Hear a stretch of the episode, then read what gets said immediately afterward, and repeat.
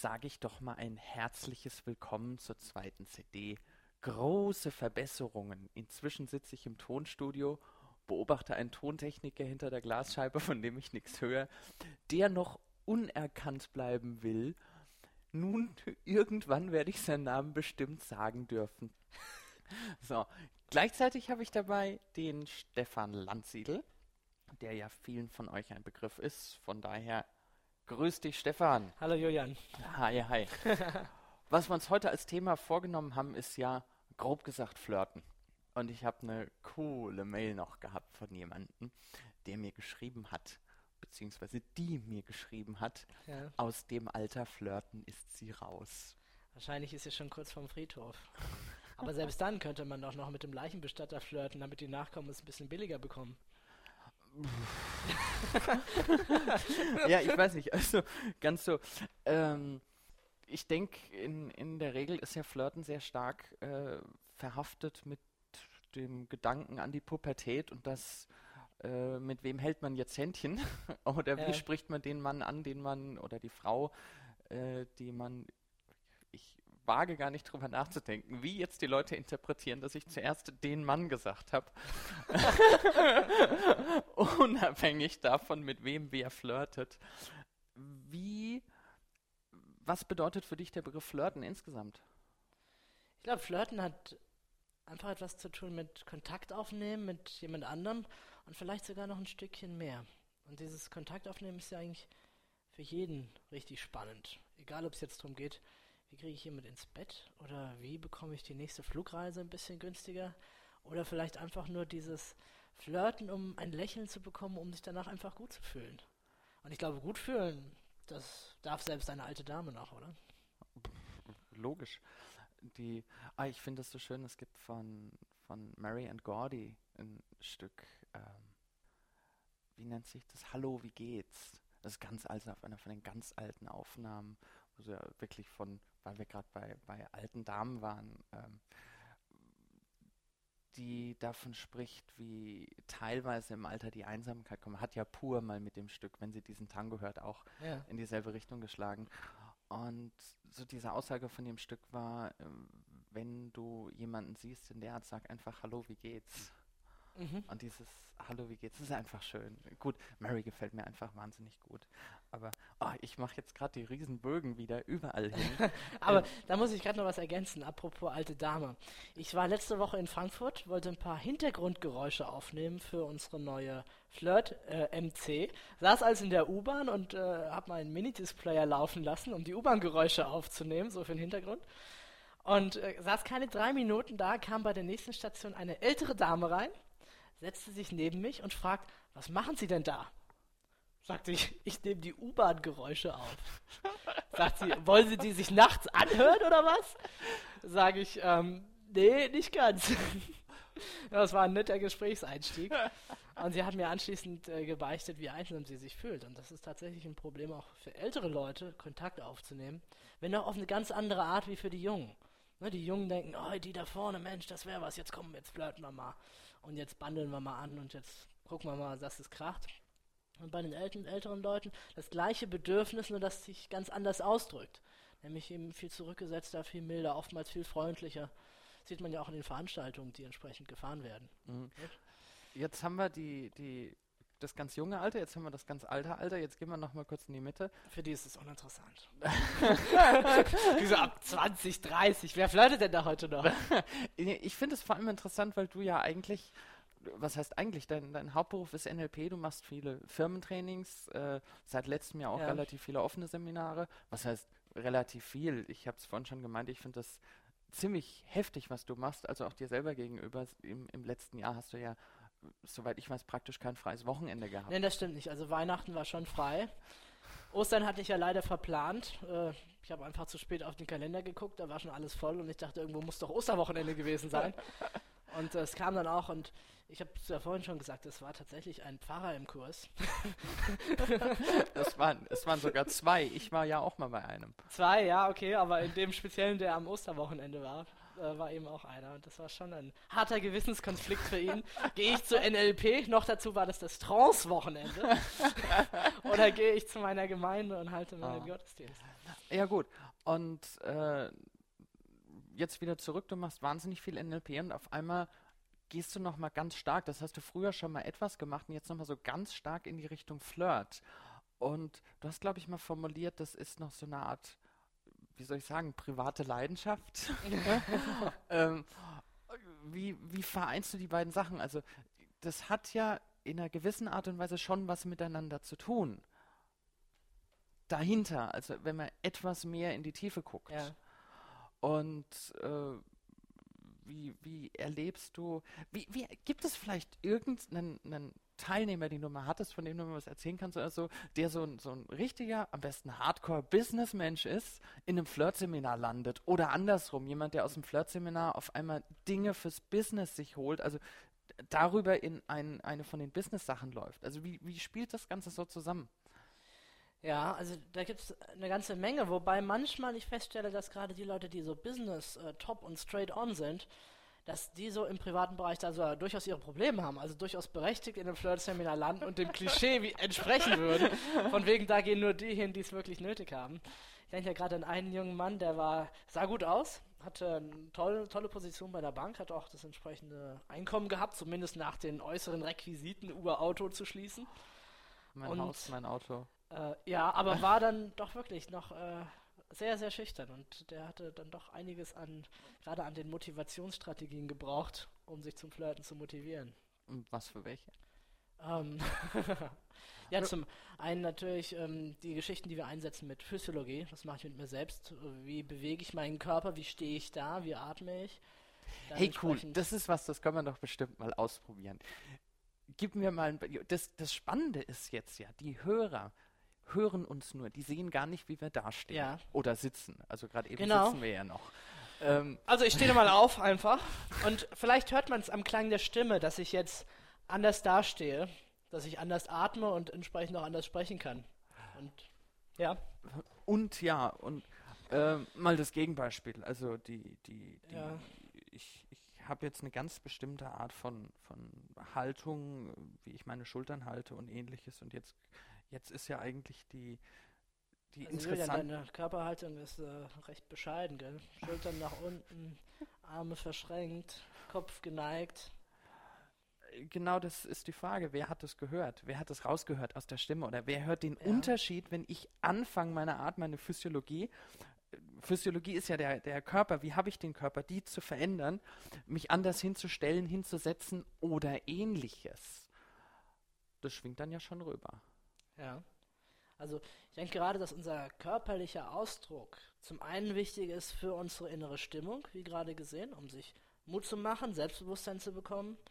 Diejenigen, die beim Toni sind und den Feuerlauf gemacht haben, wissen das ja auch. Ne? Augen nach oben, Powerphysiologie und dann läuft's. Zum anderen aber natürlich auch für unsere Ausstrahlung nach außen sehr wichtig sind, weil wir ja andere Menschen ja ganz stark beurteilen, nach dem, was wir da sehen und hören, am Tonfall, in der Körperstimme, in der Körpersprache, in der Stimme, die da ist. Und wenn ich jetzt mal so ganz banal frage, was sind die besten Dinge, die jemand da tun kann, der keine Vorahnung hat, sondern nur einfach irgendwie ein paar Dinge wissen will, wie er bessere Ausstrahlung hat, mehr Ausstrahlung hat, mehr Wirkung in seiner Ausstrahlung. Ja, also ich glaube, der, der Königsweg für eine bessere Ausstrahlung ist nicht so zu tun, als hätte man sie, sondern sie tatsächlich zu entwickeln. Und da sind wir auch bei deiner Frage von vorhin. Was hat Flirten mit NLP zu tun? Und ich glaube, der Hintergrund ist die persönliche Entwicklung. Die Entwicklung der eigenen Persönlichkeit und damit auch ein Erweitern seiner Ausstrahlung, seiner eigenen Ausdruckfähigkeit. Und das ist ja auch das, was ich bei mir ganz stark erlebt habe, als ich damals mit 18, die Story kennst du und viele andere auch, als ich sehr, sehr schüchtern war und eben mit NLP-Methoden gelernt habe, Selbstbewusstsein zu entwickeln, äh, auch auf andere Frauen auf, zuzugehen, andere Menschen anzusprechen und letztendlich ja dann auch äh, meinen Beruf als Trainer zu wählen und auszuüben. Also gemeinsam diese persönliche Entwicklung, die wir hier in beiden wiederfinden. Hm. Der, was mir gerade so einfällt, der, ich, ich habe vom Richard Bendler was Schönes gehört. Ich glaube, das war auf der NHR-Ausbildung, von der hatte ich letztes Mal schon was erzählt. Ähm, der hat kurz erwähnt, äh, wie er mit schüchternen Menschen ganz allgemein umgeht. Und zwar hat er dann immer wieder so, so Paradebeispiele von Menschen, die dann herkommen und sagen, ja, wissen Sie, ich, ich stehe so den ganzen Abend in der Disco rum, in der Ecke und das, da, da fühle ich mich ja so schlecht und alle anderen tanzen und sind glücklich und, und, und Richard reagiert darauf in der Regel ziemlich aggressiv und macht dem Menschen einen Vorwurf, horch zu, die Menschen, die da stehen, tanzen, die Spaß haben, denen es gut geht, die wissen nicht, wie scheiße du dich fühlst. Aber wenn du dich umguckst, da stehen noch mehr. Und du weißt ganz genau, wie scheiße es denen geht und wie sehr die sich wünschen würden, dass du einfach rübergehst und Hallo sagst. Ja. Ist auch eine, wenn man es jetzt in die Tiefe anguckt, eine interessante NLP-Intervention. Ne? Ja, absolut. Ah. Ja, gehen wir weiter. Was gibt es noch an, an Tricks, Tipps, Techniken, Also Möglichkeiten? jetzt äh, zum Thema Ausstrahlung oder zum Thema Einstellung beim Flirten? Ich würde sagen, beides. Alles. Okay. Gib uns Also- alles. Sag uns jeden Trick. Also fangen wir mal an bei der Ausstrahlung. Wenn man es äh, für sich geschafft hat, so ein Stück weit seine innere Balance gefunden zu haben, ne, so mit sich selbst im Einklang ist mit der Persönlichkeit, dann kann man sich natürlich auch erlauben, in Flirtsituationen sehr gelassen zu reagieren und ein Verhalten zu zeigen, was nahezu unwiderstehlich ist. Jetzt, du kannst dich drauf verlassen. Gerade eben hören sehr viele Leute zu und fragen sich, cool, jetzt muss er aber doch noch erzählen, wie ich meine innere Balance finde. Ja gut, dafür, das ist, glaube ich, nichts, was man von jetzt auf gleich erreicht, aber etwas, womit man sich, wenn man sich intensiv mit Persönlichkeitsentwicklung beschäftigt, Seminare besucht, Bücher liest, über die Zeit hinkommt. Sicherlich auch nichts, was mit einem Eintagesseminar oder jetzt mit dem kurzen Trick zu bewältigen wäre, sondern etwas, was eine immerwährende Beschäftigung mit dem Thema erfordert. Was ist innere Balance? Das Für heißt, dich? Ähm, ich habe mich selbst gefunden. Ich handle aus meiner eigenen Mitte heraus. Wenn jemand anderes mir etwas sagt, dann gucke ich erstmal, hm, trifft das mich überhaupt? Ähm, ist das äh, Feedback, was irgendwie ernst zu nehmen ist, oder ist es was, was mit ihm selber zu tun hat und gar nichts mit mir zu tun hat? Und in gewisser Hinsicht finden wir das ja beim Thema Flirt, wenn ich auf jemand anderen zugehe und einen Korb bekomme. Ich wurde vor kurzem im Radio gefragt, ob ich auch noch einen Korb bekomme. Und da sage ich, ja, äh, ab und zu schon. Aber es passiert viel, viel seltener. Und das ist ja auch gerade das Paradoxe. Am Anfang, wenn wir beginnen, flirten zu lernen, dann sind wir noch unsicher, wir sind schüchtern, wir sind verkrampft, wir bringen das nicht so locker rüber, wir sind nicht wir selbst oft, wir sind unnatürlich, weil es eine neue Situation ist und kriegen deswegen häufiger mal einen Korb oder eine sanfte Abfuhr. Und dann, wenn wir richtig selbstbewusst und sicher sind, eben äh, wissen, wer wir sind und was wir können und dass das oftmals nichts mit uns zu tun hat, sondern mit dem anderen, kriegen wir viel, viel weniger Ablehnung im Körper, weil wir viel natürlicher sind und wir Ja. selber sind. Ich habe auch, mir fällt auch gerade noch eine schöne Geschichte ein, habe ich letztens am Telefon gehört. Die, die Dame wird sich mit Sicherheit wiedererkennen, deswegen sage ich den Namen mal besser nicht. Äh, das war eine junge Frau, die eine eher konservative Ausstrahlung hat, von ihrer Art her. Und das will sie überhaupt nicht sein. Sie will, äh, was ist das Gegenteil von konservativ? Sie will, sie will nicht extrovertiert. Ah. Progressiv. Auf jeden Fall wollte sie nicht konservativ sein, sondern verrückter. Ich Ja. sag's mal so. Und dann habe ich mich mit ihr darüber unterhalten, was müsste man denn tun, um, um, um was weiß ich und so weiter und so fort. Und, und sie hat alles mir gesagt, aber das kann ich ja bei meinem alten Freundeskreis nicht machen, weil sonst denken die ja, ich bin ja völlig verrückt und dann kommen die mit mir nicht mehr klar. Also das, das Spannende war, sie hat sich nicht getraut, so zu sein, wie sie ist, weil sie Angst hat, dann verliert sie den alten Freundeskreis. Andersrum ist aber die Frage, wenn der alte Freundeskreis von ihr erwartet, anders zu sein als so, wie sie ist, wie sie wäre, wenn sie sich selbst gefunden hätte, ob denn dieser Freundeskreis überhaupt das gibt, was sie haben will. Ja.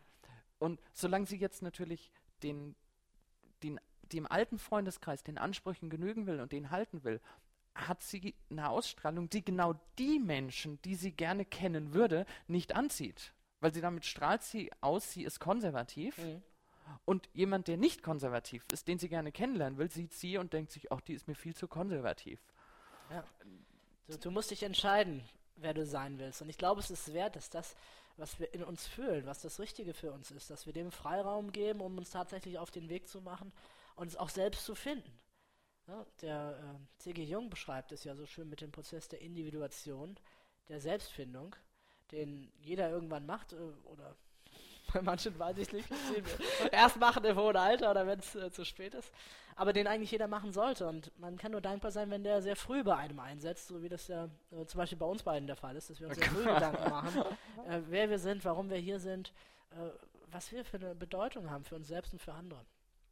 In dem Moment, wo ich das gefunden habe, wo ich mir selbst, für mich selbst äh, klar bin, was mein Wert ist und mein Sinn, desto mehr kann ich dann auch anderen gegenübertreten und sagen, oh, schaut euch an, der bin ich. Und wenn ihr was sagt, bringt mich das nicht gleich aus dem Gleichgewicht. Das meine ich auch mit bei mir selbst sein, mich gefunden zu haben, geerdet zu sein. Mhm. Das geht auch sehr, sehr stark Hand in Hand damit, Dinge loszulassen, von denen man denkt, man bräuchte sie. Zum Beispiel der Freundeskreis, der eigentlich gar nicht passt. Ja. Diese, diese alte Metapher, die ist da drin, die, die, die finde ich immer wieder schön. Gibt es in allen möglichen Varianten. Am schönsten finde ich noch den Affen, der von einem Baum zum anderen springt und bevor er bei dem zweiten Baum ankommt, muss er halt den ersten Baum loslassen. Eigentlich ja, wenn er das nicht macht, kommt er nicht an, klar. Ja, natürlich. Und, und äh, wenn dann jemand denkt, okay, ich lasse meinen Baum aber nicht los, ich will den nicht verlassen, bevor ich nicht weiß, dass ich schon in dem anderen sicher drin bin, dann wird es schwer, sich selbst zu finden. Ja. Gehen wir über zu den leichten Sachen wieder. Was gibt es noch für Tricks, die von jetzt auf gleich helfen?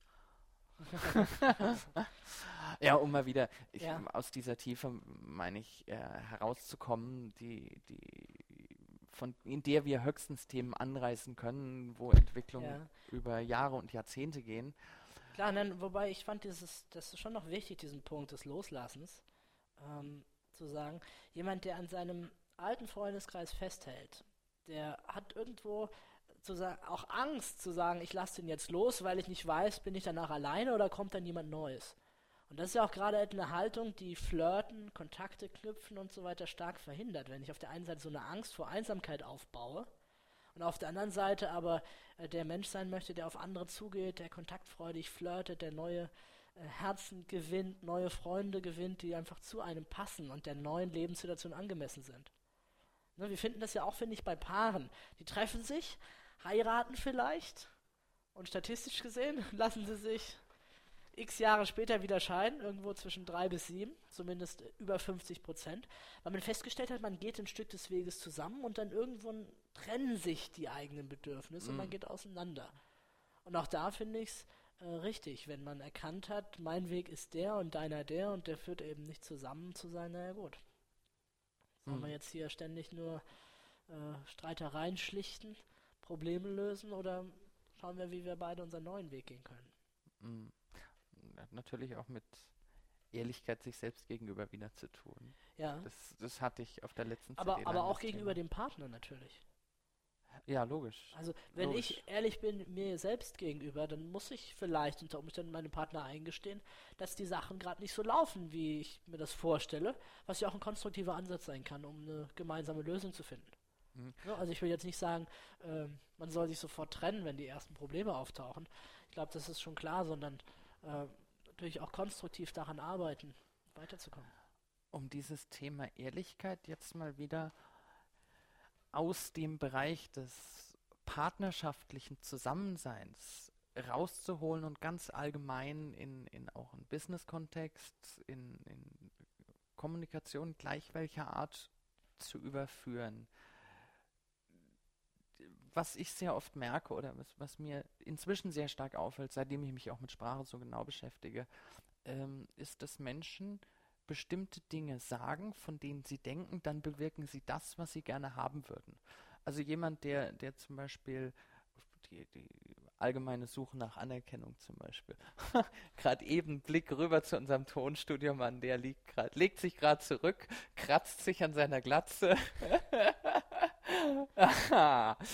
ähm, Für die Bemerkung wärst du jetzt abgeschrieben. Wer weiß. Ich darf nicht zu böse sein. Er hat die Regler in seiner Hand. Betrachtet seine Kaffeetasse. Nur Action bringt Satisfaction. Was ein Spruch auf der Kaffeetasse. Action, yeah, Action gibt's.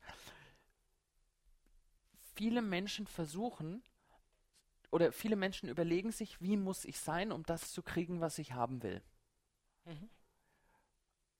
Was für mein Empfinden zu so einer so einem Illusionsaufbau, der Maskenaufbau führt. Wobei, äh, kommen wir gerade nochmal einen Schritt zurück. Manche tun ja nicht mal das. Manche überlegen sich, ich hätte gerne eine Freundin, die soll sein äh, Topmodel. Ich habe äh, vor kurzem ein Radiointerview gegeben zu so einem Typ, äh, der hat ein Interview gewonnen mit Gina Wild, das fällt mir gerade ein. Topmodel, äh, äh, Softporno-Star, äh, einer der. Gina Wild und Softporno-Star. Den, den, die Männer. was würdest du sagen? Gina Wild ich glaube, da muss man nicht viel sagen. Gina Wald, der Name dürfte bekannt sein. Okay, also mir war es nicht bis vor zwei Wochen, aber äh, als dieser Radiotyp sich ankündigte, habe ich das dann jetzt peinlich ein werden? recherchiert, wer das ist. Aber dass du sie so genau kennst, hätte ich mir fast denken können. Naja, wie auch immer. Jedenfalls, Hast du eine Ahnung, in welchen Thematiken ich alles Coachings mache? okay. Okay. Gut. Ich ahne mit wem ich, ich sollte nichts mehr sagen. Gut, also sagen wir es so: Ein junger Mann möchte jemand kennenlernen wie Gina Wild. Sie soll ähm, top gut aussehen, soll ähm, am besten auch noch vielleicht intelligent sein, vielleicht sogar noch vermögend sein, vielleicht noch ein entsprechendes Herz haben und eine Persönlichkeit, die dazugehört. Stimmt alles bei mir, nur diese ganzen Vielleichts kannst du rausstreichen. ja, ich rede nicht von dir. ich rede von deiner Partnerin. ja. Ja, und überlegt sich selber gar nicht, was er denn dazu beitragen könnte, so jemanden tatsächlich anzuziehen. Ne? Und dann frage ich die Person, ja, und äh, schau dich an. Du rauchst, du trinkst, du hast derzeit keinen Job, an deiner Persönlichkeit hast du seit 20 Jahren nicht mehr gearbeitet. Ähm, wieso sollte eine Gina Wild äh, ausgerechnet dich ansprechen und mit dir zusammen sein? Ich überlege gerade, habe ich sowas wie einen anständigen Job? weißt du, wir haben doch irgendwie beide nichts Anständiges gelernt. Nee, stimmt gar nicht. Soll du hast Psychologie studiert. Und was mache ich? Ui. Wobei, das, aber du sicherlich das äh, nicht so definieren würdest. Also, ich inzwischen, wenn mich heutzutage jemand fragt, was machst du eigentlich beruflich, sage ich immer dazu, ich bin arbeitslos. Im Ernst? Ja, natürlich. Weil ich bin der Meinung, ich arbeite nicht mehr. Ich tue nur noch, was ich will. Ach so. Gut, ich, ich habe dann hin und wieder muss ich dann mal zwei Stunden lang Buchhaltung machen oder sonst was. Das ist dann doch noch Arbeit. Aber zwei Stunden, ein oder zweimal in der Woche und der Rest, ich mache nur noch, was ich will. Und das ist total lustig, weil wenn, damit, damit provoziere ich ja was. Wenn ich sage, ich bin arbeitslos, denken die Menschen immer, ja, der lebt vom Arbeitsamt und der hat kein eigenes Geld und was weiß ich was alles. Und wenn sie dann hören, auf wie viel Seminaren ich die ganze Zeit bin und ähnliches, ja, und, und vor allem in welchen Orten und Gebieten, ja, bist, hast du eigentlich ein schlechtes Gewissen, Sozialschmarotzer und so weiter. Und ich meine, wieso? Ich meine, ich werde halt für das bezahlt, was ich gern mache. Ich habe, es ist vielleicht auch so eine Geschichte, das, das Finden, was passt. Ich habe ja im Prinzip ja. habe ich ja 29, 30 Jahre lang überhaupt nicht gewusst, was ich tue beziehungsweise als ich etwa 28 war, habe ich, hab ich mich wirklich in die Richtung reingestürzt, das NLP. Und dann aber auch noch lange ohne Geld im Prinzip, sondern einfach, weil, weil das mir einen wahnsinnigen Spaß gemacht hat, von der Hand im Mund gelebt. Und jetzt merke ich, ich mache es immer noch gerne und ich, ich fange an, dafür auch Geld zu kriegen. Aber nicht in dem Rahmen, dass, dass ich ähm, das Gefühl habe, ich muss jetzt was machen und dafür stelle ich dann Rechnung oder ähnliches, sondern ist es wirklich so, ich mache das die ganze Zeit wahnsinnig gern und ich merke, es bringt mehr und mehr und mehr und mehr und mehr und dadurch fange ich natürlich auch langsam an Geld zu verdienen. Das ist jetzt für mich aus speziell meiner Perspektive dieses, dieses Gefühl, dass ich habe das gefunden, ich habe meine Mitte gefunden, ja. das, was ich tun will. Auch wenn das ein Weg ist, der immer weitergehen wird und wo immer neue Richtungen sein werden. Und das ist natürlich die ideale Ausgangsbasis jetzt auch im Bereich Flirten oder Partnerschaft, jemanden zu finden, der zu einem dann entsprechend passt. Ne, wenn man selber das gefunden hat, was man will, dann den Partner dazu zu finden.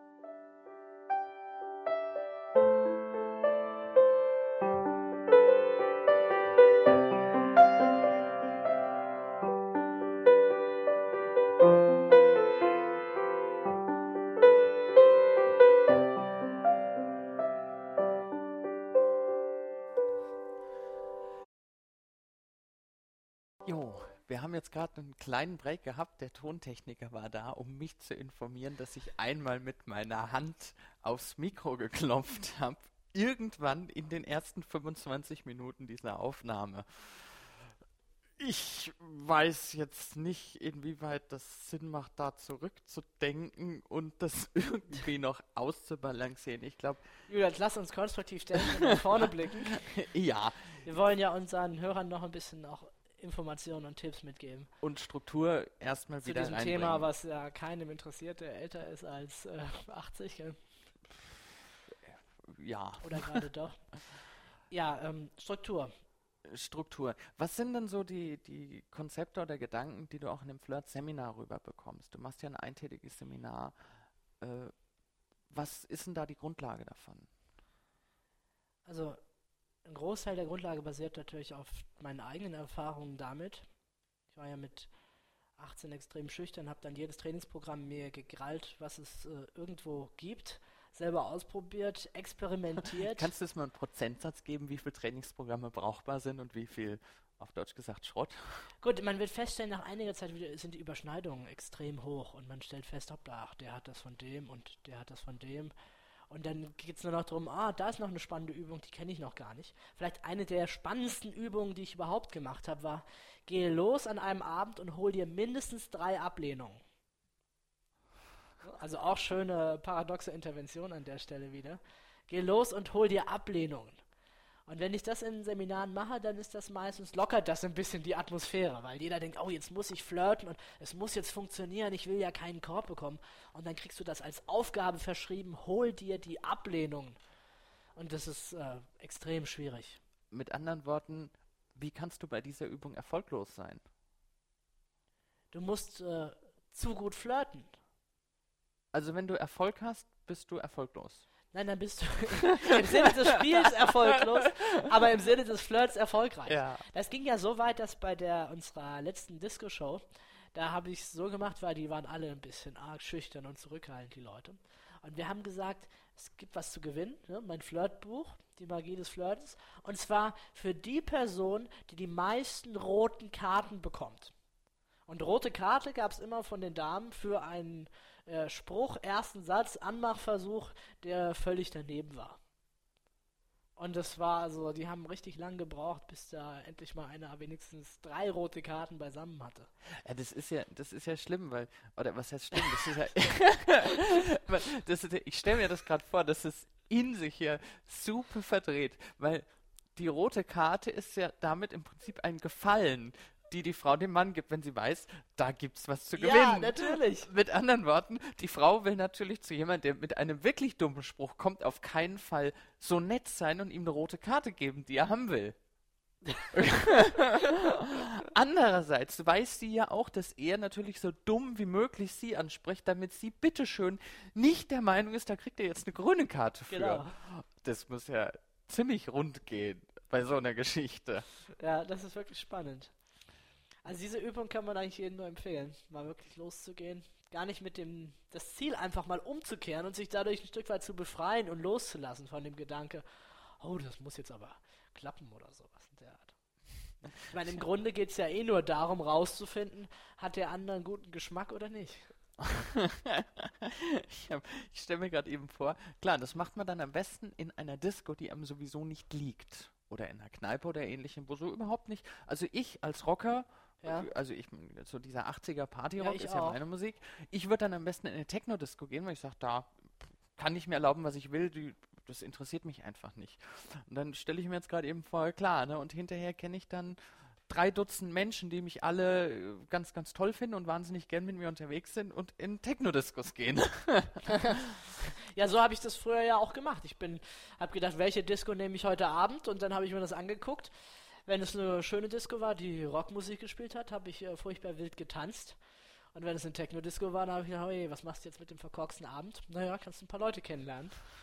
Und äh, so entwickelte sich das dann.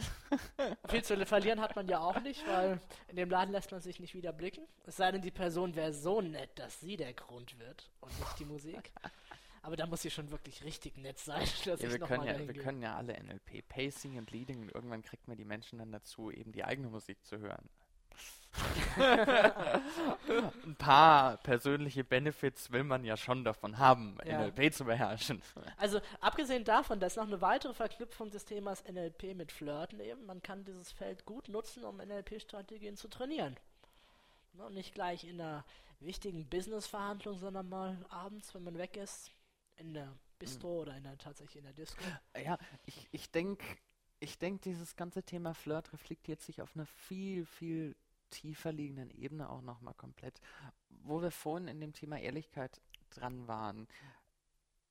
Äh, Ich habe sehr, sehr oft das Gefühl, wenn man, wenn ich mich mit jemandem unterhalte oder ähnlichem, dass, dass da noch irgendwas anderes dahinter steckt, dass er gerade was anderes will und dass er gerade irgendwas erzählt und irgendwie dieses Ehrlichsein hat unheimlich viel damit zu tun, guten Kontakt zu haben. Und das hilft mir im Flirten genauso wie im Business. Ich meine, ich habe ich hab mal den schönen Satz gehört gehabt, von wem war das? Äh, Ich glaube, das war in einem Buch über McDonalds. Äh, aber ich bin mir nicht sicher, dass Verträge in, in Riesendimensionen immer noch per Handschlag gemacht werden. Weil einen, einen schriftlich niedergelegten Vertrag mit einem guten Anwalt kann man irgendwie so ziemlich alles auseinandernehmen, aber dieses sich in die Augen schauen, anzugeben und zu sagen, das ist es und dieses Gefühl zu haben, ja, das ist gerade eben ehrlich.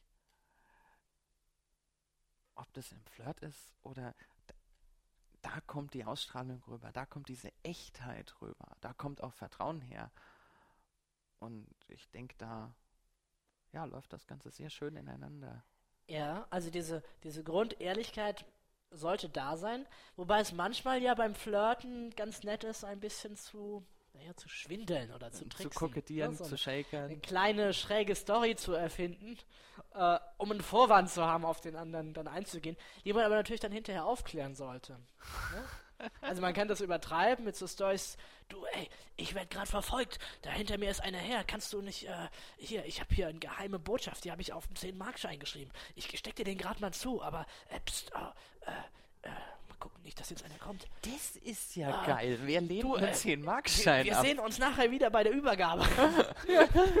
Und ach, das, das ist aber super cool, weil da hast du quasi, ein, ein, wie soll ich sagen, ein schlechtes Gewissen vorprogrammiert. 10 Markschein kann ich ja nicht einfach einstecken behalten. Damit sorgst du vor, dass jemand wiederkommt. und Übergabe ist nachher um neun, äh, da hinten an der Bar. Ich muss jetzt vorher noch meine Verfolger abschütteln.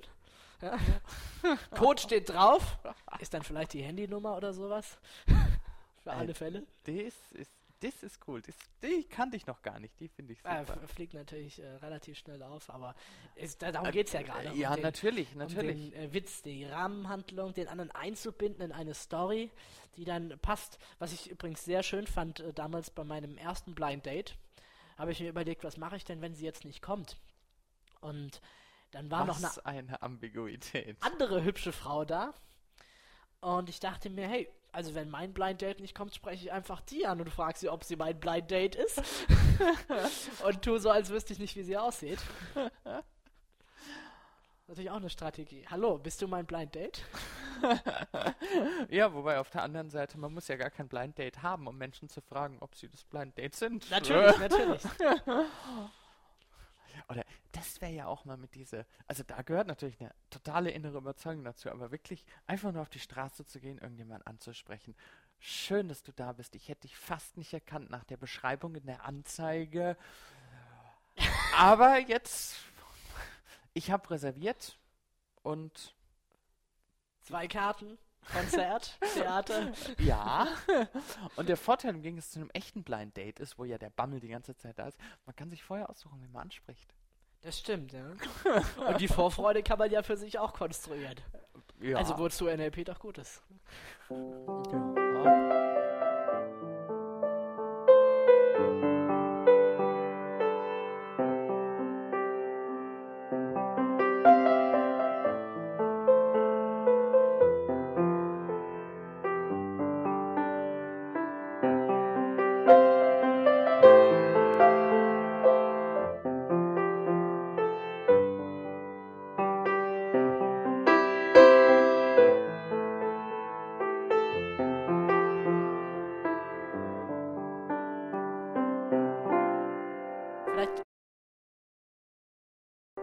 Auf, noch mal auf die, wie kann ich diese innere Ausstrahlung auch entwickeln? Da kommen wir da nochmal drauf zurück. Mhm.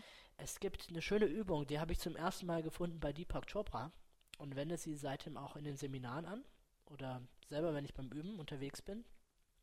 Einfach durch die Fußgängerzone einer Stadt zu gehen, möglichst eine belebte Fußgängerzone, und dem Menschen, die einem gegenübertreten, denen man begegnet, innerlich etwas zu wünschen. Jetzt nicht im Sinne von, du bist dick, ich wünsche dir, dass du dünn bist oder so, sondern so einen ehrlichen, aufrechten Wunsch.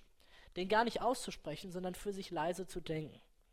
Hat eine enorme Power, wenn man so durch die Stadt läuft und eine ganze Reihe von stillen Wünschen verschickt. Ich mache das oft in den Seminaren morgens, sonntags morgens oft in der Runde, dass man den anderen gegenübertritt und den leise und still etwas wünscht.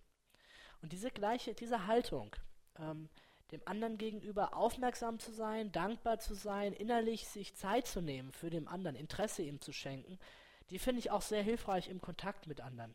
Also bevor man jemanden anspricht oder in einem Gespräch sich leise zu denken, was würde ich dem wünschen, was möchte ich diesem Menschen mitgeben, ist etwas, was unsere eigene Ausstrahlung verändert, wenn wir das tun. Ich habe eine ähnliche Art von dieser Übung habe ich mal kennengelernt auch gemacht und eine interessante Erfahrung gemacht. Wer reagiert denn deiner Erfahrung nach am stärksten darauf? Oder wer merkt es am deutlichsten? Meinst du jetzt Frauen, Männer, jung, alt Äh, oder? Ja, genau. Ich meine, hast du da irgendwas bestimmt? Also ich habe das bei mir sehr stark festgestellt. Es kann sein, dass es völlig individuell ist von mir. Ich Also ich muss dazu sagen, mit Männern mache ich es jetzt nicht so oft im Flirt-Kontext. ich habe bei mir gemerkt, dass Kinder am stärksten darauf reagieren. Und zwar wirklich so ja. Vier, fünf, sechs, sieben, acht, neun Jahre in dem Altersbereich. Gut, ich habe ja lange Kinderzauberei auch gemacht. Ich, Mhm. ich mache ja. Ist ja auch eine interessante Verknüpfung. Ich überlege gerade, ich, ich shake mit Kindern so gerne rum. Ich mache mit denen so einen Quatsch. Äh, das ist ja auch so eine Art Flirten, sich auf ein Absolut. einlassen und einfach. Also Kinder flirten. Ich glaube, meine Tochter, die wird mal die Weltmeisterin Flirten. die wird äh, Gina Wild äh, weit ausstechen. Ich frage mich Aber sie- weil wirklich, sie- ob du weißt, wer Gina Wild Weil sie ist. das jetzt schon. Ach, ich habe mir dann jede Menge Fotos besorgt aus dem Internet. Also inzwischen weiß ich, wer das ist. Aha. Aha. Erzähle uns mehr davon. Aber es war für mich schon schwierig herauszufinden, dass sie eigentlich Michaela Schaffrath heißt. und nicht Gina Wild. Aber zurück zu meiner Tochter, die heißt ja Vivian. und ist jetzt ein Jahr alt. Und die flirtet wirklich wahnsinnig. Was die da macht, um, dass man sie hochnimmt, dass man sich um sie kümmert, dass man sie nochmal aus dem Bett nimmt, dass man mit ihr spielt. Das ist schon irre, was kleine Kinder können. Das sind natürliche Flirt-Genies. Ich habe gerade, dass man sie hochnimmt. Mir kommt gerade auch noch eine super Geschichte in Erinnerung. Weißt du, die, mit mir hat mal ein Affe geflirtet. ich weiß gar nicht, wie ich es anders ausdrücken sollte. Und zwar ein Orang-Utan. Das war bei der, auf dem Anwesen von der Ulrike van Mengten in Jakarta. Da, ganz kurz, man hat rausgefunden in Studien, dass wir uns die Partner suchen, die uns am ähnlichsten auch im Äußeren sind. Dank. Diese, das war aber Wahnsinn. Diese Ulrike van Menken ist eine, eine sehr alte Frau damals schon gewesen, äh, die ein Haus, ein Anwesen in dem Nationalzoo von Jakarta hat und sich dort um Affen kümmert. Orang-Utans hauptsächlich. Orang-Utans sind die, die eine der vier Menschenaffenrassen und sind Ich kenne die, ich war vor kurzem im Zoo. Ja, ich erzähle das jetzt vor allem für die Hörer, die Ach das so. nicht wissen. ähm, und es ist Wahnsinn, was die für eine Mimik haben. Und die haben dann, die haben, also die, auf dem Anwesen gab es so eine Art Spielplatz. Ist, die, die Ulrike van Denken hatte einige Angestellte und die haben nachmittags die Affen immer auf diesen Spielplatz mit Klettergerüst und so Reifenschaukel und solchen Sachen rausgelassen. Und ich habe da mittendrin gestanden. Ich fand das so toll. Und dann auf einmal spüre ich hinter mir so eine Hand auf der Schulter äh, auf der Schulter. Das war ein Affe, der war da im Klettergerüst und hat mir da so auf die Schulter. Ich drehe mich um, guck den an.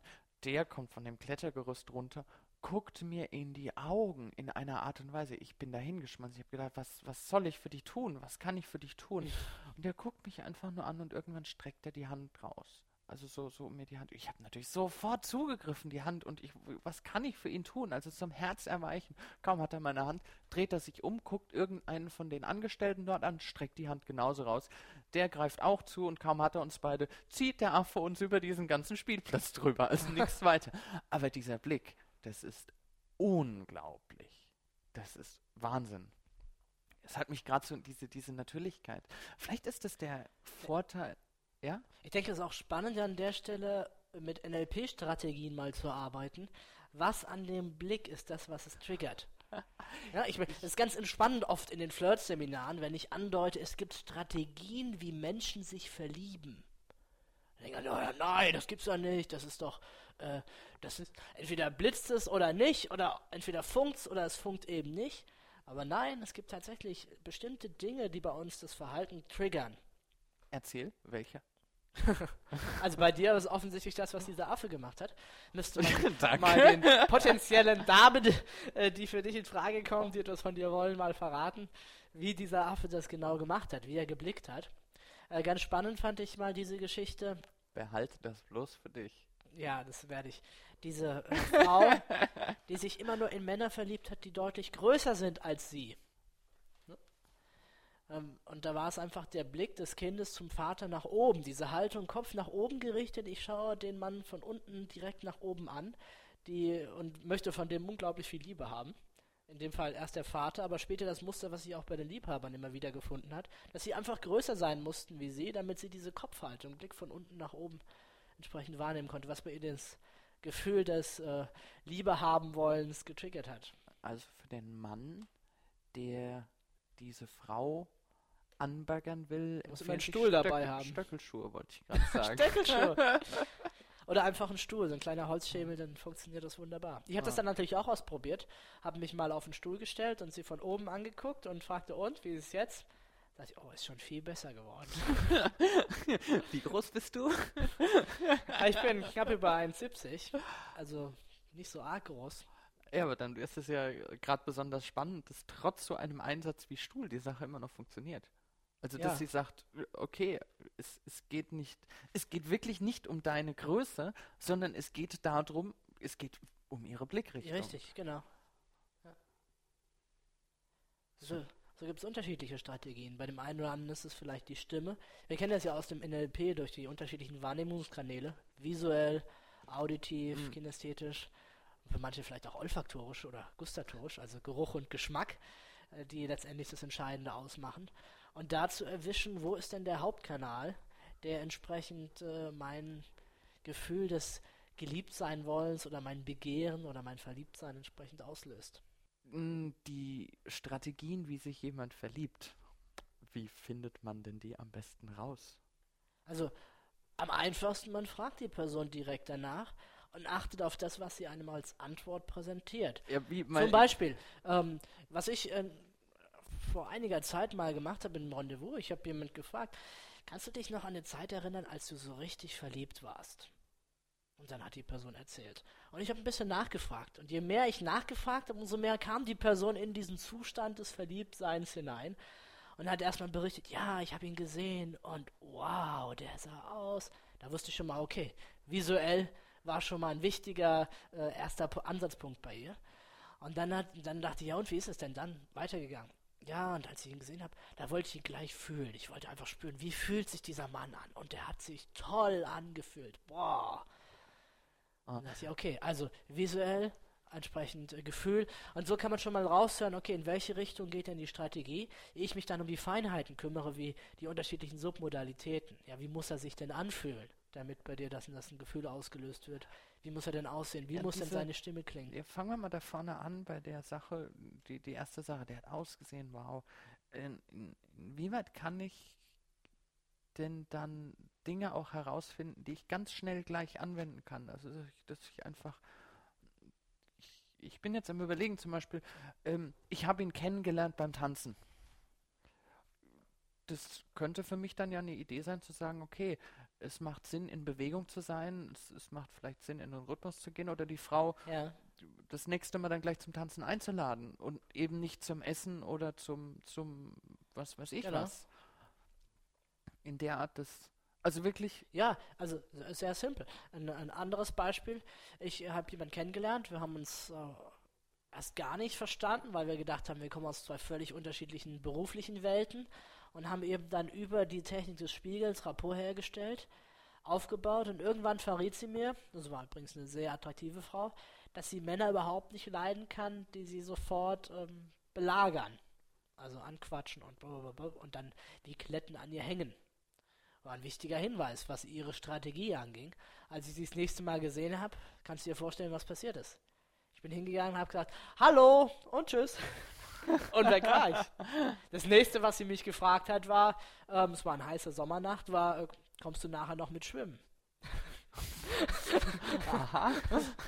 Da zählt dann, also, die, also da, da zählt dann der Satz, ich habe keine Badehose dabei wahrscheinlich nicht. Äh, das war, glaube ich, uns beiden klar.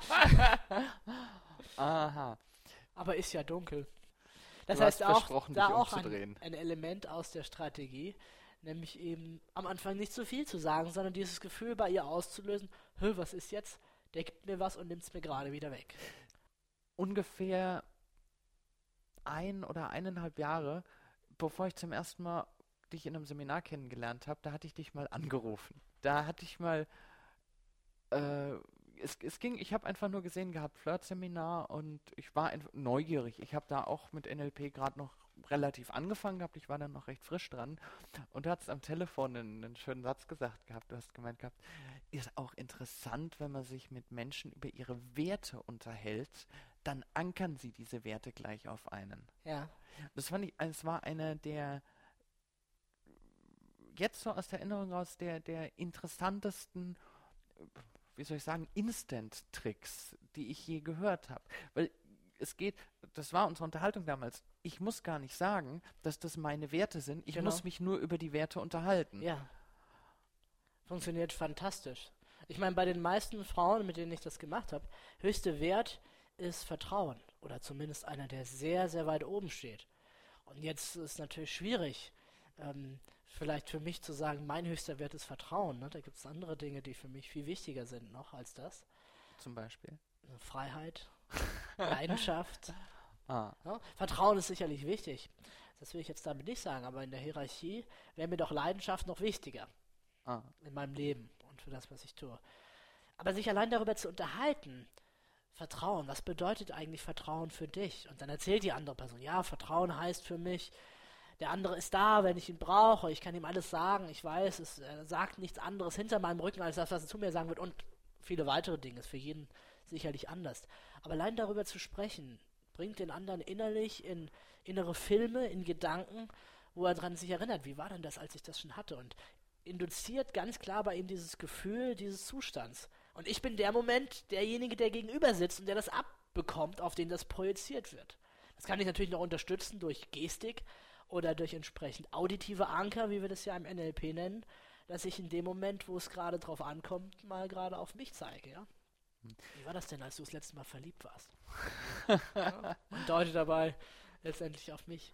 Aha, die, mit der Strategie haben wir ja auch so ein, so ein Paradebeispiel, denke ich, äh, dass man ganz genauso bei jedem Business-Kontakt einsetzen kann. Ja. Zwei Geschäftspartner, die sich das erste Mal treffen wie erzeuge ich ein, ein, ein vertrauensvolles Verhältnis? Ich frage einfach, was ist dir wichtig? Unterhalte mich über die Werte. Und ich, ich gehe nochmal in den dritten Bereich rein, der, den, der zum Business gehört, aber den vielleicht sogar nochmal direkt ansprechen sollten, weil viele der Hörer auch aus dem Bereich kommen, das Verkauf. Ja. Und ich glaube, im Verkauf ist Flirten umso wichtiger. ich, ich war ja vor einiger Zeit äh, zu einem Casting bei der Firma Smart und, äh, und ich habe mir vorher überlegt, ja, wie werden die wohl reagieren, wenn die erfahren, dass ich auch Flirt-Seminare mache? Werden die mich in die unseriöse Schublade stecken oder was wird passieren? Und dachte dann, ich spreche es lieber gleich ganz aggressiv an, mit der Idee, ihre Verkäufer würden wahrscheinlich sehr viel mehr verkaufen, wenn sie mehr flirten würden, anstatt alte, ausgelutschte Verkaufstechniken zu verwenden. Stattdessen lieber den Kundinnen oder entsprechend, wenn es eine Verkäuferin ist, dem Kunden entsprechend lieber mal einfach nett gegenübertreten mit Ausstrahlung und Freundlichkeit. Eigentlich sollten wir das sowieso erwarten, aber in Deutschland äh, Servicewüste muss man es vielleicht noch dazu sagen. und dadurch vielleicht noch mehr Kunden zu gewinnen, zu begeistern und wirklich an sich zu binden. Und ich bin dann reingegangen in dieses Gespräch und habe das ganz offen angesprochen und es war der Kracher natürlich.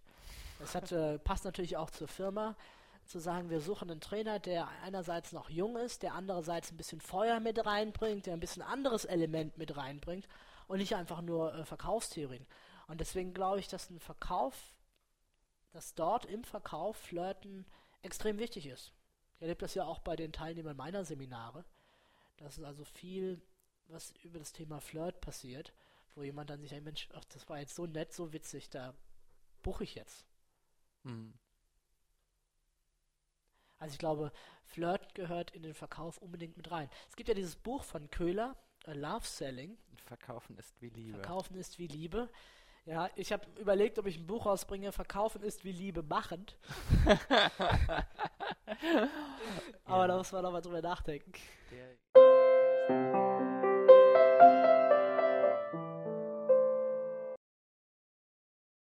Erzähl mir was über Werte beim Flirten. Werte beim Flirten? Nein. Werte zu nutzen, um damit zu flirten. Also, Werte ja, allgemein. Ach, Werte allgemein. Ja, also meine, du, du, bringst ja, du bringst ja Werte in der Practitioner-Ausbildung auch bei. In der Masterausbildung. In der, in der Masterausbildung. Also in der Practitioner-Ausbildung bringe ich sie bei, aber sag's nicht. in der Masterausbildung ah. reden wir auch drüber. Äh, aha. Bring sie doch mal bei, ohne drüber zu reden. äh, was sind Werte? Werte sind Glaubenssätze darüber, was für uns wichtig ist, was unserem Leben Bedeutung verleiht. Ich habe Werte für unterschiedliche Bereiche in meinem Leben, zum Beispiel für mein Leben insgesamt. Was ist mir wichtig? Was bedeutet mir das in meinem Leben? Und als Antwort darauf kriegen wir meistens so klassische Nominalisierungen, sind so schöne Wörter, die man nicht in eine Schubkarre legen kann, wie zum Beispiel Freiheit, Liebe, Erfolg, Glück. So die klassischen Antworten auf die Frage, äh, was ist für dich wichtig im Leben? Und diese Werte sind so dass wie innere Motivatoren, die wir versuchen zu erreichen, nach denen wir unser Leben aufbauen. Freiheit, Zufriedenheit, Gesundheit, Liebe. Danach streben wir und versuchen das zu erreichen. Sie sind aber relativ abstrakt. Also wenn ich jetzt wüsste, ich brauche den kleinen roten Porsche, dann wäre das relativ konkret. Aber diese Werte sind eher abstrakt und deswegen manchmal schwierig zu erreichen und manchmal auch schwierig, uns dessen bewusst zu sein, was sind denn eigentlich meine Werte. Und Deshalb auch oft die Problematik von Konflikten zwischen verschiedenen Werten. Die Werte, ich bin jetzt auf die Werte aus einem bestimmten Grund eingestiegen, weil Tony Robbins erzählt ja immer, Date with Destiny ist sein intensivstes Seminar. Und gut, inzwischen ist ja alles umstrukturiert. Und inzwischen, also ich blicke überhaupt nicht mehr durch, was er wann und wie macht. Äh, früher war es so, da gab es die Live Masterin, da gab es Date with Destiny. Ähm, das waren so die beiden Kerngeschichten. Und Date with Destiny waren dreieinhalb oder viereinhalb Tage. Äh, als ich dort war, das Hauptthema waren Werte. Das ja. war das absolut größte Thema von, von der ganzen Zeit. Und wenn also das intensivste Thema für den Tony Robbins die Werte sind, denke ich mal, ist es ganz angebracht, auf das Thema auch ein bisschen näher einzusteigen. Ja, ich würde Werte in ein anderes Umfeld noch betten, nämlich einfach zu sagen, es geht um ähm, New Life Design. Sich A, bewusst zu werden, wer bin ich und B, eventuell da anzusetzen, mich zu verändern. Und Werte im Zusammenhang mit Glaubenssätzen und Identität sind nun mal wichtige Ebenen oder eine der tiefsten Ebenen, wo äh, wir unsere Persönlichkeit darüber definieren. Und wenn wir dort natürlich ansetzen können mit einer Veränderungsstrategie, dann wunderbar diese Six Human Needs von Tony Robbins, ich nehme an, die kennst du auch, oder? Mhm. Die, der Tony Robbins sagt ja, es gibt die sechs Werte, die wir anstreben. Das ist äh, Love and Connection, also Liebe und Verbindung. Das ist Significance, Bedeutung. Das ist Sicherheit im Sinne von, ich, ich weiß, was ich habe. Ja. Ich, ich äh, habe Sicherheit, ich habe Stabilität. Das ist im Gegensatz dazu auch Unsicherheit äh, um eben noch Abwechslung zu haben, um auch Potenzial, also Risiko kann ja auch was sehr Positives sein. Das ist dann weiter persönlicher Wachstum. Growth nennt er das genau, also Wachstum, Weiterbildung, Entwicklung. und als letztes Beitrag leisten, etwas für andere zu tun. Diese sechs, also diese Six Human Needs von Tony Robbins sind ja im Prinzip nur elizitierte, also empirisch herausgearbeitete Werte. Was sind üblicherweise die wichtigsten Werte? Mhm. Jetzt habe ich also ein schönes kleines Selbstgespräch geführt. Gibt es dazu noch was zu sagen?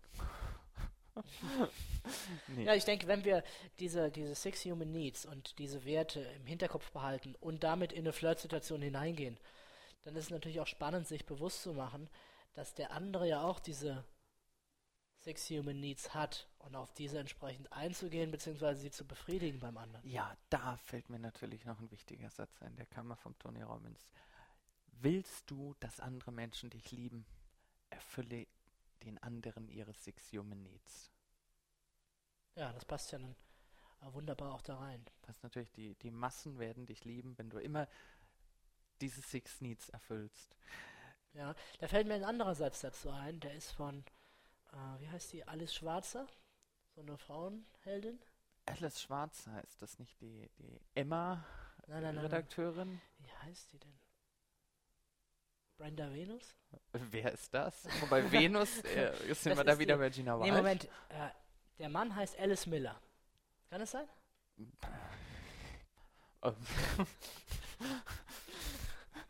naja, egal. Ganz es bestimmt, kann sein. Ganz ja. berühmter Schriftsteller. Ja, um die Frage zu beantworten, ja, es Und kann sein. Das ist übrigens, ist übrigens nur mal in das Sprachliche, das finde ich auch eine, eine super klasse Formulierung. Wenn, wenn mich jemand fragt, kann das sein? Oder ist, ich sage immer ja. ja. Das könnte sein, ja. Alles kann sein. Also es ist eine ja. perfekte Möglichkeit, um eine aussagelose Aussage zu bekommen. Ist es möglich, dass? Ja. kann es sein, dass du gerade eben gedacht hast, bla bla bla? Ja. Es kann sein. Aha. Also sie sagte, cool. sie sagte sinngemäß äh, etwas in dieser Art, wenn du als Frau, wenn du die ich als Frau. Nein, nein, nein. Wenn eine Frau, die ihre tiefsten Wünsche und Fantasien auslebt, dann oh, wird sie die, die Traumfrau eines Mannes werden. Das heißt, die Frau selber muss das tun, was sie will, was sie sich wünscht, was sie sich vorstellt. Und dadurch wird sie automatisch zu einer unglaublich attraktiven und begehrten Frau von den Männern. Sie geht natürlich davon aus, dass die Frauen Fantasie haben. ja, umgedreht Gilt es für Männer nicht? Nein, ich weiß nicht. Also, diese roten Kartensammler, um nochmal zurückzukommen. Eine Strategie war, hey, willst du mit mir ficken? Das ist natürlich eine gute Chance, um Pieps eine rote Karte zu bekommen an der Stelle. Ich glaube, ich habe keine minderjährigen Hörer, also ich kann es drauf lassen. ja gut, das hat jetzt eine gewisse Direktheit. Äh, ich meine, da gibt es natürlich wesentlich elegantere Sätze, ja. Aber mal wirklich gefragt mit diesem, mit diesem Ehrlichkeitsansatz her. Was ist denn gescheiter, wenn, wenn jemand, der das wirklich so im Kopf hat, ja. auch wirklich sagt, was er meint oder wenn er dann mit 100.000 Ausreden und schau mal, du hast so tolle Augen und dabei einen Ausschnitt stiert und ich würde ja heute so gerne heute Abend was mit dir essen gehen und sich überlegt, dass er überhaupt keinen Bock hat, sich noch zwei Stunden ins Restaurant zu mhm. setzen. Mhm was ist für den die bessere Strategie? Das stimmt. Es lag vielleicht vorhin ein bisschen so an meinem Tonfall, an meiner Betonung oder vielleicht an dem Wort. Ja, natürlich. Verwendet. Es gab ja im Fernsehen mal diese Geschichte, wo sie einen jungen Mann losgeschickt haben, der hat 100 Frauen angequatscht und kam dann recht schnell zur Sache. Äh, ich möchte gerne mit dir schlafen oder Sex haben. Ich weiß nicht mehr genau, wie die Formulierung war. Müssten wir vielleicht nochmal sich beim Sender besorgen, um das nachzuvollziehen. und äh, was glaubst du, wie die Quoten waren? Ähm, ich habe viele Gerüchte über solche Stories gehört, aber ich weiß es nicht de facto. Also fünf haben sofort gesagt, ja klar, das ist okay, 5% ist immerhin schon mal nicht schlecht. Also wenn ich wüsste, 100 Frauen an einem Abend könnten wir schaffen und dann sagen fünf ja. Ähm, viel spannender war die, die Frage ist, ob du denn die fünf an dem Abend schaffst. ich schon, aber du? Der, der, ich, ich finde es so klasse, der, der von Bernhard Luig, das ist ein Komödiant, gibt es ein schönes Stück. Der hat gemeint, es gab mal eine Forschung, in der ähm, ein Radiosender einen Mann losgeschickt hat mit genau dieser Frage durch die Fußgängerzone. Ja. Und dann haben sie die Quoten festgestellt hinterher und das war auch so in dem Bereich irgendwas so 1, 2, 3, ich weiß es nicht genau. Und dann haben sie wie gesagt, das war eine Comedy-Geschichte, gemeint, hinterher haben sie noch eine Frau losgeschickt mit genau derselben Frage auf den Lippen. Was natürlich zu etwas anderen Quoten geführt hat. Oh ja. ähm, mich erinnert das so ein bisschen nochmal dran, ich habe, und da weiß ich nicht mehr, wo ich den Satz gehört habe, ähm, ja, kriege ich ihn noch zusammen, wenn die Frauen besser verstehen würden, was die Männer wirklich wollen, also auch den Frauen gegenüber, und wenn die Männer klarer ausdrücken könnten, was sie wirklich wollen im Sinne auch von fühlen, also mhm. über die Nacht hinweg, jetzt nicht zeitlich über die Nacht hinweg, ob das hinweg oder nicht, das sei mal noch dahingestellt. Es geht einfach darum, mehr in die Tiefe zu gehen.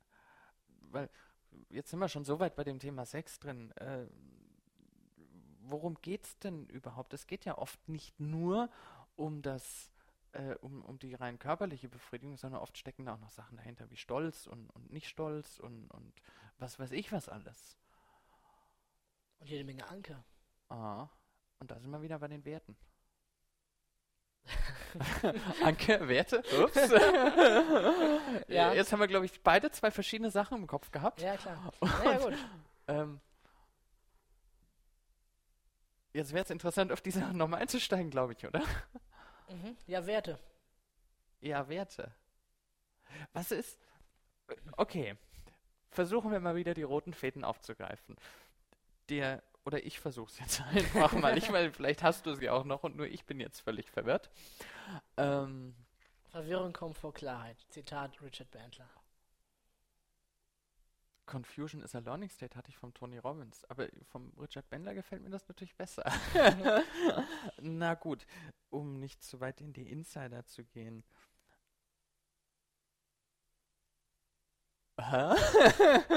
also, um, du kannst es ja schneiden, um meine Geschichte von vorhin nochmal aufzugreifen. Ja. Also fünf haben eindeutig Ja gesagt, aber die große Mehrheit dann, da gab es noch ein breites Feld von Frauen, die gesagt haben, schade, Wärst du vor zwei Wochen gekommen? Jetzt habe ich einen festen Freund. Oder Kommentare in dieser Art, was schon sehr, sehr interessant ist. Das heißt, mit diesem sehr direkten, sehr ehrlichen Ansatz kommt man sehr, sehr weit. Ne? Ich bin mal von, äh, von jemand gefragt worden, zwar auch eine Radiomoderatorin, da sollte ich live auf Sendung mal mit ihr flirten. Und ich habe, also sie sagte so, ja, stell dir vor, wir sitzen jetzt im Café, du siehst mich, was würdest du machen? Habe ich gesagt, ja, ich würde hingehen, erstmal Blickkontakt aufnehmen, lächeln und hab, dann würde ich mich. Hab ich sie nicht schon mal im Radio gesehen? Nein, dann würde ich auf sie zugehen und würde sagen, ich finde sie sympathisch, ich würde sie gerne kennenlernen. Stille. Dann sagt sie, war das alles? Dann sage ich ja. Ich meine, weil wir jetzt auf Sendung sind, gebe ich Ihnen noch ein paar tolle Sprüche.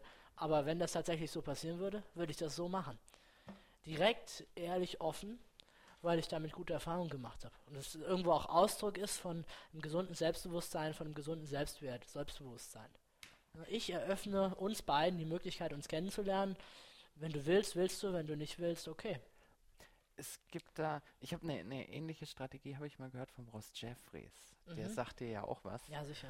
Ähm, der ist ja, Ross Jeffries auch jetzt als Info an die Hörer ist ein amerikanischer Trainer, äh, man kann schon gar nicht mehr sagen Flirt-Trainer, ähm, er nennt seine Technik Speed, Speed Seduction. Seduction.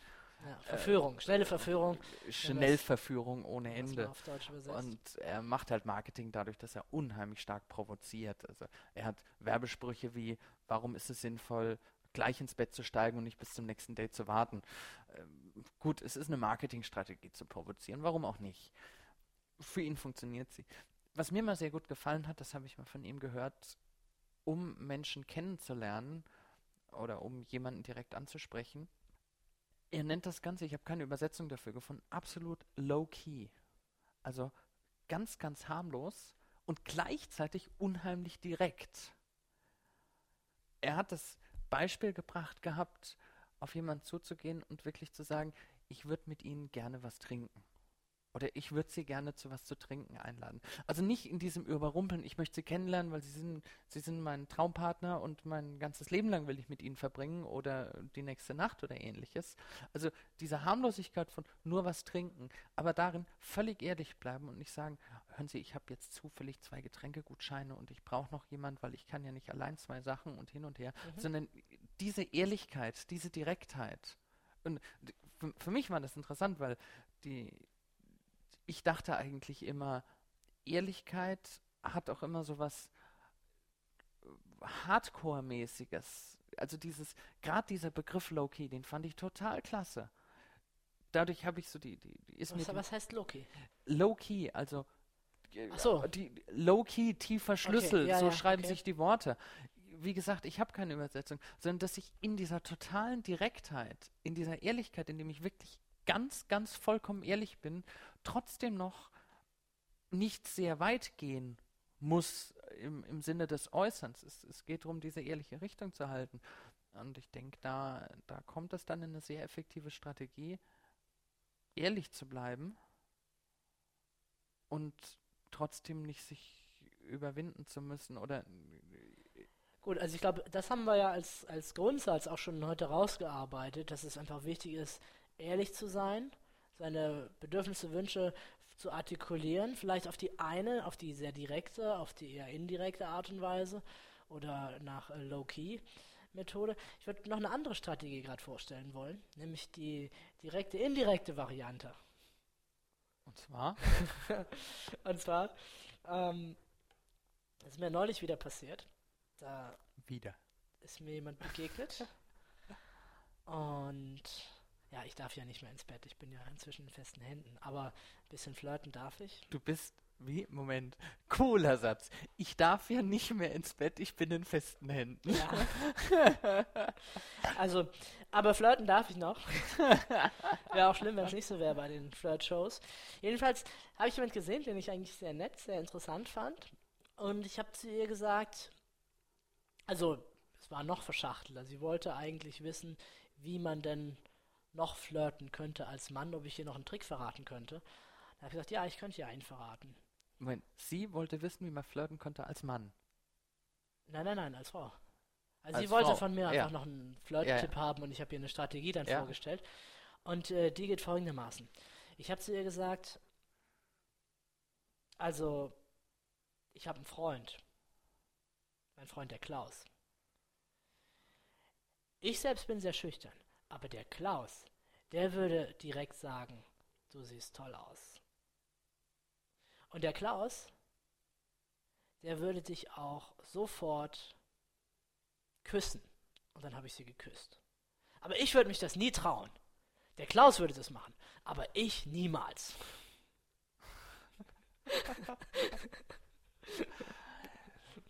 das ist natürlich eine effektive Technik. Also es ist eine spannende Technik, um in diesem Rahmen, in diesem Zitatrahmen zu sagen, äh, sehr direkt zu sagen, was man von einer anderen Person will und sich selbst aber gleichzeitig dabei nochmal zurückzunehmen. Ja, das ist äh, im Prinzip die Geschichte. Hey, heute Morgen ist mir was begegnet. Heute Morgen ist, ist ein Typ, den habe ich nie, habe ich nie gesehen. Ich wusste gar nicht, wer das ist. Der, der guckt mich an und der sagt mir, du Arsch! also, es, das ist so ein, so ein typisches Beispiel, wie, wie sagt man jemandem direkt seine Meinung, ja. ohne direkt sein zu müssen.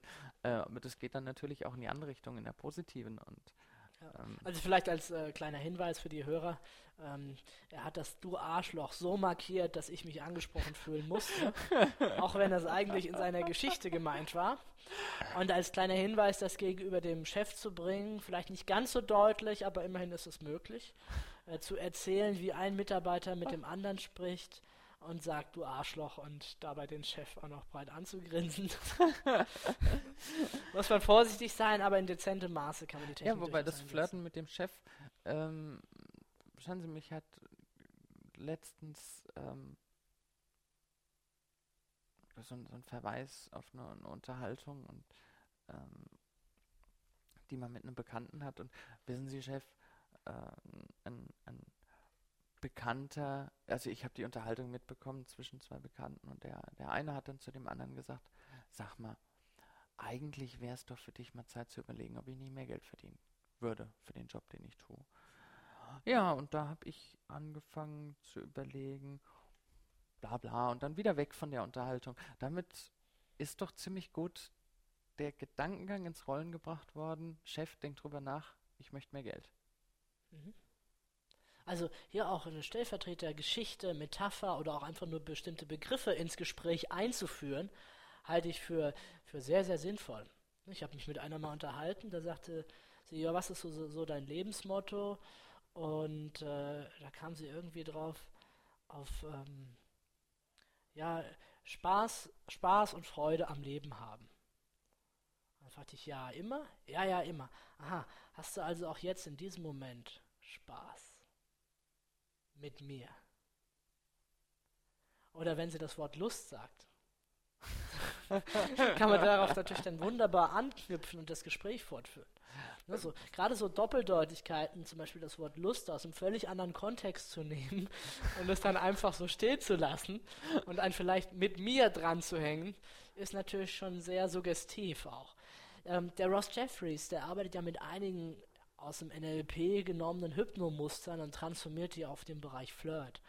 Hast du da auf noch ein den paar Bereich Beispiele? Abschleppen transformiert er die ganz ja, konkret. Also wie, wie er macht's, äh, ob man es mag oder nicht, dem Ross Jeffries muss man lassen, er wendet brillante ähm, Hypnosemuster an. Ja, ich, ich denke, dass das, was der Ross Jeffries macht,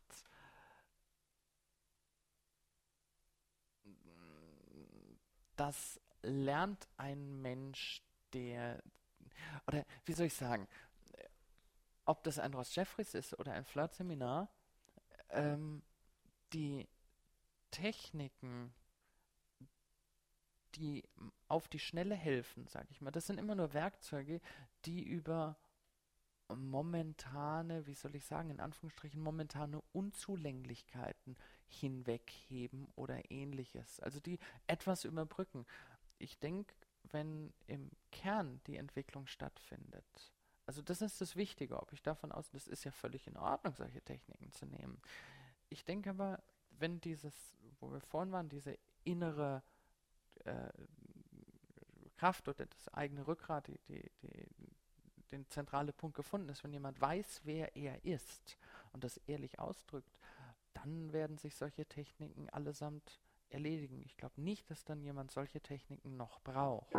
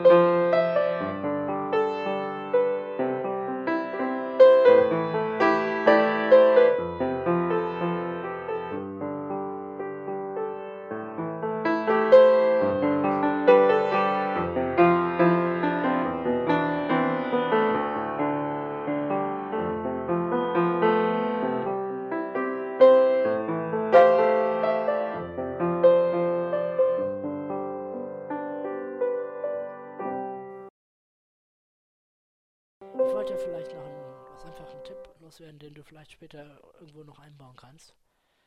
Und zwar mh, Ich baue ihn hinterher ein, ich lasse ihn einfach drauf. Thema Achtsamkeit dabei. Was ich festgestellt habe, was, was ankommt, ist, wenn man mal auch ganz bewusst, sich selber seines Körpers bewusst ist und Dinge bewusst macht. Das heißt auch, wenn man zu einem Rendezvous oder zu einer Begegnung ähm, eingeladen ist oder jemand trifft, wirklich mal ganz bewusst zu gehen, zu laufen, sich zu bewegen.